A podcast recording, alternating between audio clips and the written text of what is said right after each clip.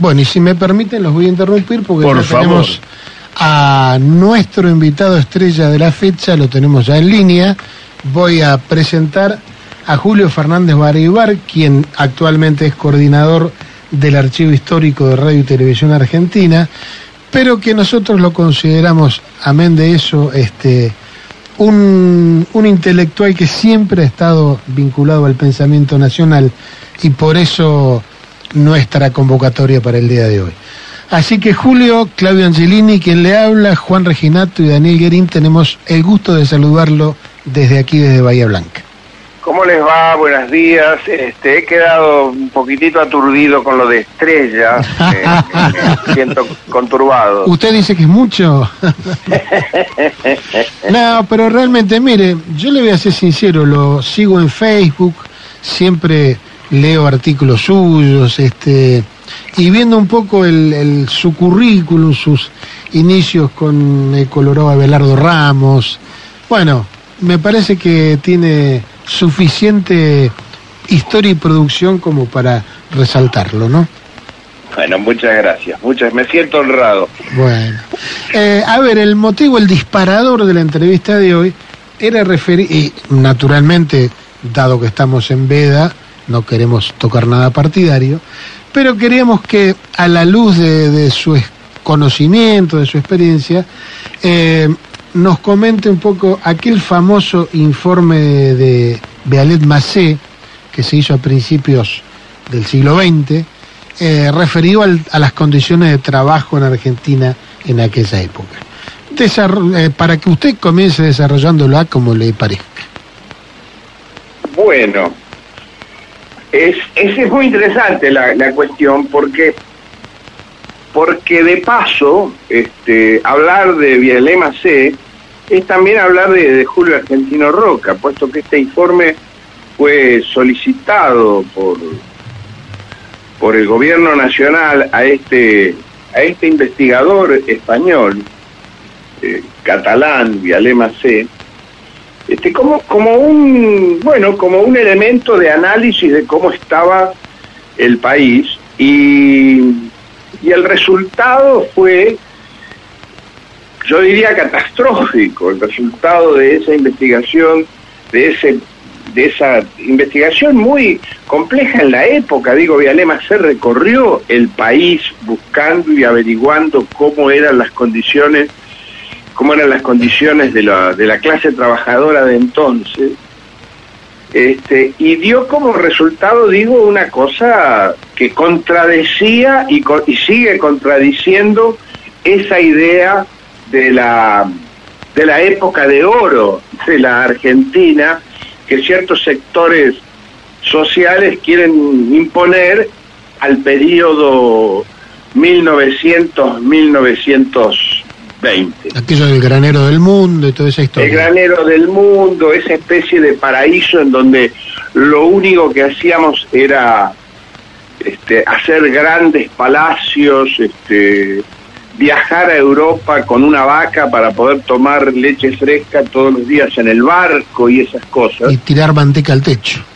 tirar manteca al techo, otra, otra expresión que nació de aquel momento. Y eso era algo que ocurría solamente en un sector muy determinado de la sociedad argentina, que era básicamente la clase social propietaria de la tierra de la provincia de Buenos Aires. Este, El resto del país este, padecía una situación totalmente distinta, incluso en sus, en sus sectores dominantes, quiero decir. De ese festín no participaba eh, los sectores dominantes de, La Rioja, San Juan, Jujuy o, o Corrientes. Era exclusivamente la llamada oligarquía bonaerense la que, la que este, tenía esas condiciones fastuosas de vida y que realizaba esas inversiones meramente rentísticas, no productivas, que eran sus palacetes en Barrio Norte y todo eso, que bueno, por otra parte ha hecho de Buenos Aires una ciudad eh, muy bonita, pero también muy poco productiva. eh, se encontró, don, don, don Vialema se encontró con una situación terrible, angustiante, de gente muerta de hambre, para decirlo en términos este, simples y vulgares, eh, de hacinamiento, de, de, de falta de condiciones mínimas de vida digna, etcétera, que puso una enorme alerta este, y el, el informe tenía la característica de que era un informe gubernamental, no era un informe del entonces Partido Socialista, digamos, sino que era un informe del gobierno de Julio Argentino Roca. Y ahí lo interrumpo, Julio, ¿por qué el gobierno pide ese informe? ¿Con qué objetivo? Porque el gobierno de Julio Argentino Roca, y esto se ha perdido en la memoria con, cierto antirroquismo a la paz que, que funciona hoy y que confunde enormemente las cosas. El gobierno de Julio Argentino Roca era, en última instancia, el resultado de eh, la derrota que le impusieron los sectores del interior a la minoría mitrista porteña. El gobierno de Julio Argentino Roca era un gobierno, era de alguna manera el primer gobierno nacional de la Argentina, cuya preocupación no era solamente el destino de Buenos Aires y de su sector dominante, la oligarquía bonaerense, sino que era este, el conjunto del país. A punto tal es esto, que no solamente Roca se preocupó por por averiguar el estado de las clases trabajadoras del, país, sino que, por ejemplo, puso una persona en la, un argentino, un marino argentino, en la expedición a la Antártida, este, dirigida por el, por el sueco, este, se me fue el nombre, pero ya me va a venir, por, a la Antártida por, por un investigador, famoso investigador sueco, este, para que la Argentina estuviera presente en esa investigación antártica. Correcto. Y de alguna manera es esa expedición, la presencia del, del alférez eh, de la Marina que participó en ella, la que, la que permitió este, reivindicar el territorio argentino antártico. Roca era un gran presidente nacional, no era el producto de la oligarquía porteña. Eh, sí, hay algo. Daniel Grillo, saluda Julio. Hola. Pues sí, Roca tiene, eh, a principio de su segundo gobierno, un, para mí un, viaje más que histórico, que es que el primer presidente que visita eh, Ushuaia. Exacto. Y además se reúne con el presidente chileno en Punta Arenas y hace el acuerdo, el abrazo así se llama. Exactamente, Y eso es una incorporación de la Patagonia argentina a la Argentina.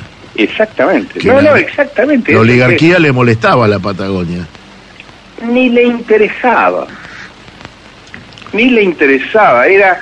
Digo, yo quiero, quiero que se entienda que hasta, hasta Julio Argentino Roca, la Argentina terminaba en Bahía Blanca. Claro. Terminaba en Bahía Blanca a lo que hay que agregar que ni siquiera lo, el territorio actual de Chaco y Formosa pertenecía a la Argentina o estaba incorporado a la Argentina. Era una franja que venía desde Salta, Jujuy, las provincias cuyanas, este, la provincia de Buenos Aires, Córdoba, Entre Ríos y el litoral, nada más. No, no existía la Patagonia. Y es Roca el que justamente incorpora la Patagonia al territorio nacional y la convierte en territorio argentino. Evitando, por otra parte, que se convierta en territorio chileno, que era el interés este, justamente de la de los de los chilenos que siempre han tenido un problema territorial muy grande dado las características geográficas de su de su país. Claro, viven en un pasillo, decía uno.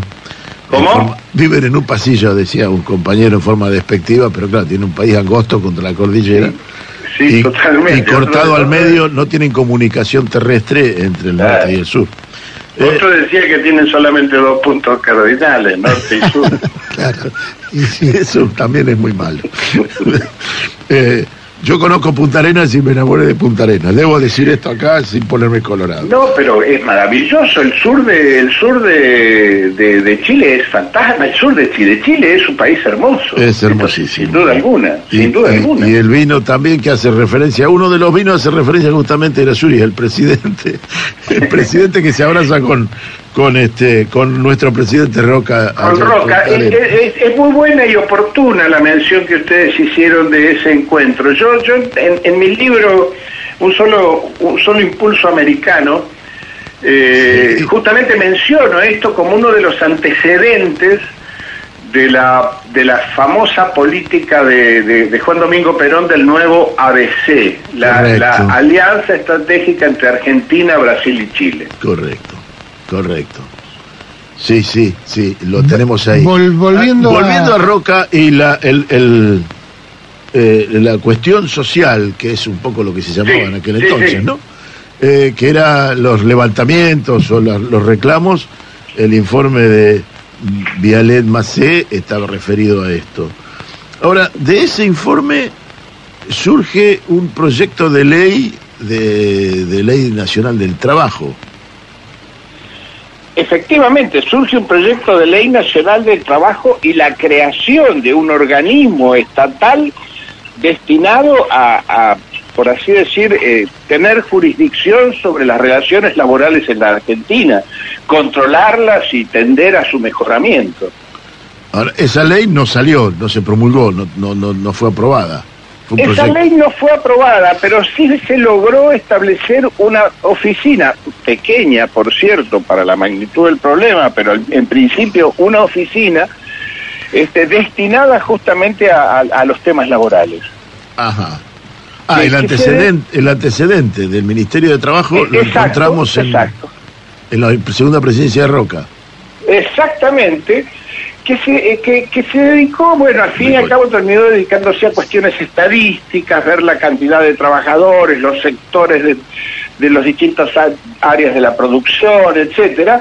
Pero bueno, pero apareció una oficina estatal cuya función tenía que ver con las relaciones laborales. Excelente. Y ahora, el, el informe de, de Vialet Macé, lo voy a repetir hasta que todos lo aprendamos. Eh, ¿Cómo, dónde hace eje o, qué es lo que usted destacaría más de ese informe? Bueno, la descripción que el informe hace, que el informe de Vialema C hace sobre las relaciones laborales en Tucumán, en Salta, son dramáticas. Yo, yo haría yo haría hincapié en el, en el, en el dramatismo que ese estudio expresa en esas condiciones de trabajo. Yo no, no, no, uno no puede decir de millones de hombres, puesto que la población argentina era mucho más pequeña que la actual en ese entonces, pero sí de cientos y cientos o miles y miles de trabajadores abandonados de la mano de Dios, quiero decir. Sí, sin relaciones laborales, con relaciones laborales casi de esclavitud. Este, en, eh, lo de Tucumán es, es, muy dramático, los propios tucumanos este, usan, los propios trabajadores este, de, del azúcar en Tucumán han usado el informe de Galema en sus, digamos, en, su, en, su, en sus reuniones y en sus manifestaciones, en sus expresiones eh, eh, políticas, porque verdaderamente es alucinante lo que Vialema se describe en esa en ese informe. Este, asimismo, las provincias este, de, de, de Salta y de Jujuy, este, menos, ah, digamos, donde las relaciones tienen menor intensidad de dramatismo es en aquellos lugares donde existe menos clase trabajadora, por así decir. Pero aún en los momentos en que esta clase trabajadora existe, que suele ser este, una clase trabajadora estacionaria, golondrina, este, las, las, las relaciones son de, de, de esclavitud, gente que vive hacinada, que vive sin ninguna sin, agua, sin agua, sin, sin, sin, sin, sin higiene, sin, sin ningún tipo de garantía alguna. Eh, Vialet, en, cuando, digamos, justifica la crudeza de, de su informe, dice textualmente, no se ocultan las llagas, a la vista del cirujano es preciso Exacto. presentarlas en toda su desnudez para aplicarles el remedio más conveniente. Exacto. Sí, es esa, es esa generación de, de, de hombres públicos de Alema C, este, vinculadas al, al, al pensamiento positivista, este, con, un, con una gran visión cientificista, digamos que era muy propia de la época, y un afán, eh, ¿cómo yo le diría? Un afán este, reformista, es decir, con un intento de, de- de mejorar las condiciones de vida de los seres humanos. Mm, Este no era un revolucionario en el sentido de decir, bueno, hay que cambiar todo, todo esto, no, digamos, no era en ese sentido un revolucionario, Claro. pero sí era un tipo de una mirada implacable y, y con un afán reformista muy notorio, Claro. muy notorio, una especie de humanista laico. claro. este, A mí lo, que, lo que se me ocurre subrayar, subrayar, Julio, es, por supuesto, sin hablar de política partidaria, porque no se puede, eh, pero es sorprendente que haya algún sector del pensamiento, del pensamiento, bueno, vamos a para decirlo de alguna manera. para decirlo de alguna manera, que esté proponiendo volver a esa situación. Y bueno, es, es así. Es así, este sí, eh, es, es, es difícil es, es difícil de entenderlo desde la perspectiva nuestra, ¿no? Pero pero es así, este se cree que el que el mejoramiento de las condiciones de trabajo es una es una es una es un escollo para el progreso humano cuando en general el progreso humano no debería ser otra cosa más que el mejoramiento de las condiciones de trabajo de los seres humanos. Claro. Correcto. Sí, a veces parece la, la, el- el- la esclavitud era un poco mejor porque por lo menos el amo tenía que garantizarle comida El- al la esclavo. comida, la reproducción simple de- del trabajo, que Eh, es la eh, comida. Eh, ahora, entre el informe de, y, o- o la- el informe de, de, de, de- de- C. Y la ley Sáenz Peña, hay pocos años. Es como si fuera un proceso.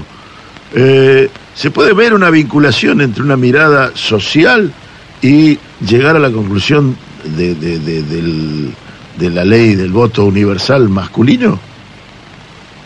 Eh, Pues muy tirado bueno, de los pelos. No, no, no es tirado por los pelos porque forma parte de un proceso que estaba viviendo la sociedad argentina en ese momento. No hay una vinculación, como diríamos, una vinculación causal, una relación causal, pero sí hay una relación en el sentido de que la sociedad argentina, que había experimentado cambios muy grandes entre 1880 y, y 1910, digamos, pero cambios extraordinarios que hoy nos, si hubieran ocurrido en nuestro periodo de vida, nos sorprendería, ¿no es cierto? Este, la, eh, estaba viviendo cambios moleculares en el conjunto de la sociedad, la inmigración, etcétera, la, la, la, incorporación en, en un periodo muy corto de cientos de miles de, de- de seres humanos que se incorporaban a la sociedad argentina. Claro. Sí, y una era una revolución muy tecnológica acompañándolo, ¿no? Porque decir, la- ¿Cómo? una revolución tecnológica acompañándolo. Bueno, eh, bueno, estaba la- una revolución tecnológica, sí, que... Bueno, que la luz, general- me refiero, la, la máquina Ah, de vapor. sí, en la, luz. ciudad, en la máquina de vapor, la luz eléctrica, etcétera. Y el Pero- petróleo como incipiente, ¿no? La, Muy, todavía es muy bastante incipiente, todavía no se sabe bien qué hacer con ese con ese, ese barro maloliente, no tienen muy claro, pero no van a tardar más de cinco años para que eso se haga evidente. Este, eh, cambios muy grandes, digo. Entonces, este, lo de lo de Roca desde el gobierno y lo de Vialema se expresa ese estado de ánimo. Eh, Además hay una cosa que también se ha perdido el sentido histórico y creo que vale la pena mencionarlo. El irigoyenismo, que se definía como la causa contra el régimen, falaz y descreído, era roquista. Claro. El ejército que, que, que, que se levantaba en las revoluciones radicales junto con los con los boinas blancas que se levantaban en los pueblos de la provincia de Buenos Aires, era roquista. Digo, había una íntima vinculación entre el proceso iniciado en 1880 con la federalización de la ciudad y el puerto de Buenos Aires después de una batalla que costó 4.500 muertos. 4.500 muertos. Imagínese usted un titular este, en Clarín hoy que diga, en la batalla de los Corrales ayer murieron 4.500 argentinos. 4.500 sobre una población infinitamente menor que la nuestra hoy, ¿no? Además. Con una población que era, que era de, de, de, no sé, dos millones de personas. Este bien, imagínense eso, bueno, ese ejército, ese, ese, ese, ese, ese ejército era roquista. Entonces, el, el, lo que Irigoyen llamaba régimen falaz y descreído no era al Estado nacional creado por Julio Argentino Roca a partir de 1880, sino a la clase social que se había encaramado en ese Estado y por la vía del voto cantado establecía este, su, su hegemonía. Claro, bueno, ahí está entonces la vinculación con la ley Sáenz Peña, es Exacto, entonces estábamos hablando de eso. Ahí está la, la, vinculación histórica con la ley Sáenz Peña. La ley Sáenz Peña, dicho sea de paso, se llama ley Sáenz Peña, porque la, la, la sanciona Sáenz Peña, es decir, un hijo directo de la clase social histórica de la ciudad de Buenos Aires, hijo de un presidente de la República, que además era héroe en la guerra este, entre Chile y Perú. Era un héroe peruano, es un héroe militar peruano, este, eh, Sáenz Peña. No teníamos este dato. ¿No? No, no, no, no, no. Ah, sí, sí, él fue, coro fue coronel, creo llegó a coronel o cosas así, en el ejército peruano en la, en la guerra entre Chile y Perú. ¿Ve por, por qué lo llamamos? ¿Se da cuenta? Me acaba de correr un frío en la espalda. Le, le tengo que recordar esto a mis amigos peruanos, entonces. Claro, totalmente. Que no bueno, solo es San. Martín, sino también.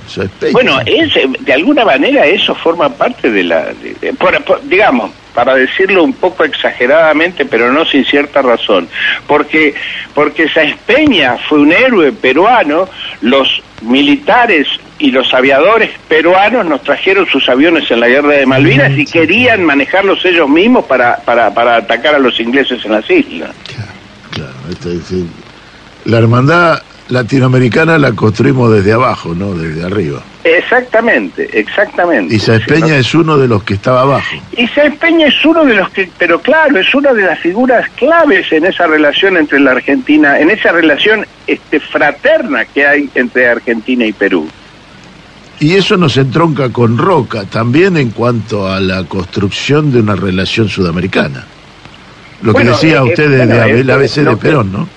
Eh, pero tanto con tanto con su abrazo en Punta Arenas con el presidente chileno como su histórica visita a, a Río de Janeiro Claro, claro. y a visitar al presidente Campos Salles de, de, de Brasil y establecer una distensión con el Brasil que venía siendo medio se estaba poniendo medio espeso y acá había había tanto acá como allá había quienes daban manija al, enfrentamiento bélico etcétera y Roca bajó eso y, y, y, planteó una planteó una relación este ¿cómo le diría? Una relación de, de, de- de alianza con el, con el Brasil, siendo la Argentina el primer país del mundo que reconoce al gobierno republicano que sucede a la caída del emperador.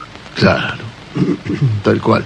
Bueno, eso Julio, ocurrió, perdón, eso ocurre en la primera presidencia de Roca, ¿no? En la primera presidencia de Roca, efectivamente, Claro, sí claro, señor, en la primera presidencia de Roca. Está.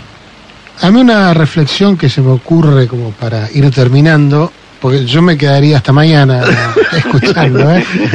Pero bueno, estamos en una radio. Bueno, si hay un asadito y un vinito, nos Pero- podemos quedar. Eh, Lo- lo mire- hemos, hemos visto que estuvo de visita Julio Juan Resinato, lo saluda. Este, Hola. ¿Cómo está? Este, vimos que, que anduvo por Tandil y, y tenemos para decirte que este, subiste una foto eh, de tu Tandil natal en la cual reflejas un pañuelo donde se recuerda a Jorge Merev, quien pintó este, ese pañuelo te está escuchando en estos momentos por, por las redes. Ah, qué gusto, mira qué qué vueltita gusto. que tiene todo esto, ¿sí? Totalmente. Qué totalmente. extraordinario, qué gusto, la verdad que me emociona. Y la verdad, Julio, que se entregó solo, ¿eh? Porque un asado nosotros Asado lo hacemos hay. muy fácilmente. Así que es cuestión de, es Lo cuestión de coordinar, nada Por, eso decía, si llegaste hasta Tandil, un tironcito. Un tironcito más. más. Coordinemos, coordinemos. 360, ¿qué va? Si Eh, pasás por Tandil, unos salames no están mal. Bueno, Eh, Para adelante del cual. asado, digo.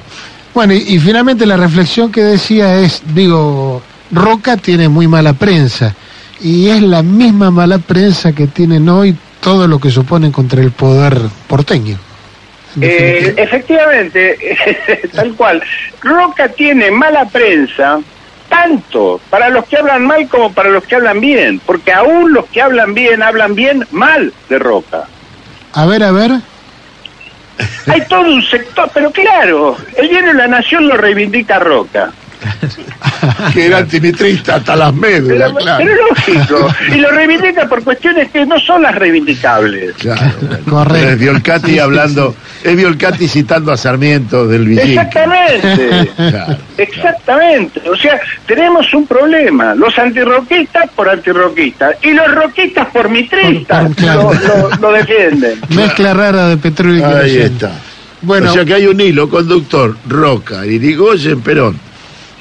Pero es evidente, Muy bien, quería llegar a esa conclusión nomás. pero es evidente, es evidente. Además, que, que le fueran a hablar mal a Perón de Roca. ¿Por qué se llama Roca el Ferrocarril ferrocarril Roca, que viene claro. para aquí? Claro. Bueno, también se llama Mitre el otro. Está bien, Digamos, pero era- es con todo. dijo. en, en general, este, pero hab- hablando de Roca, para no, para no, zapa- no alejarnos, hablando de Roca, vayan a hablarle mal a Perón de Roca. Si era un, un, un producto del roquismo, de la ley Richieri, de la conformación del Ejército Nacional. claro. Claro.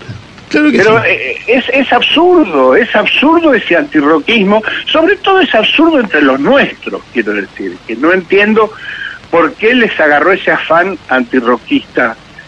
Este, Y es por la mala prensa, justamente. Por la mala prensa, por la influencia, bueno, este, son muchas las razones, pero eh, en los años 60 decía Jorge Abelardo Ramos que el, el peronismo este, se había peleado con la clase media argentina y que era necesario sumar a esa clase media al gran movimiento nacional. Creo que sumamos en parte a esa clase media al gran movimiento nacional, pero nos trajimos todos los defectos de esa clase media al movimiento nacional.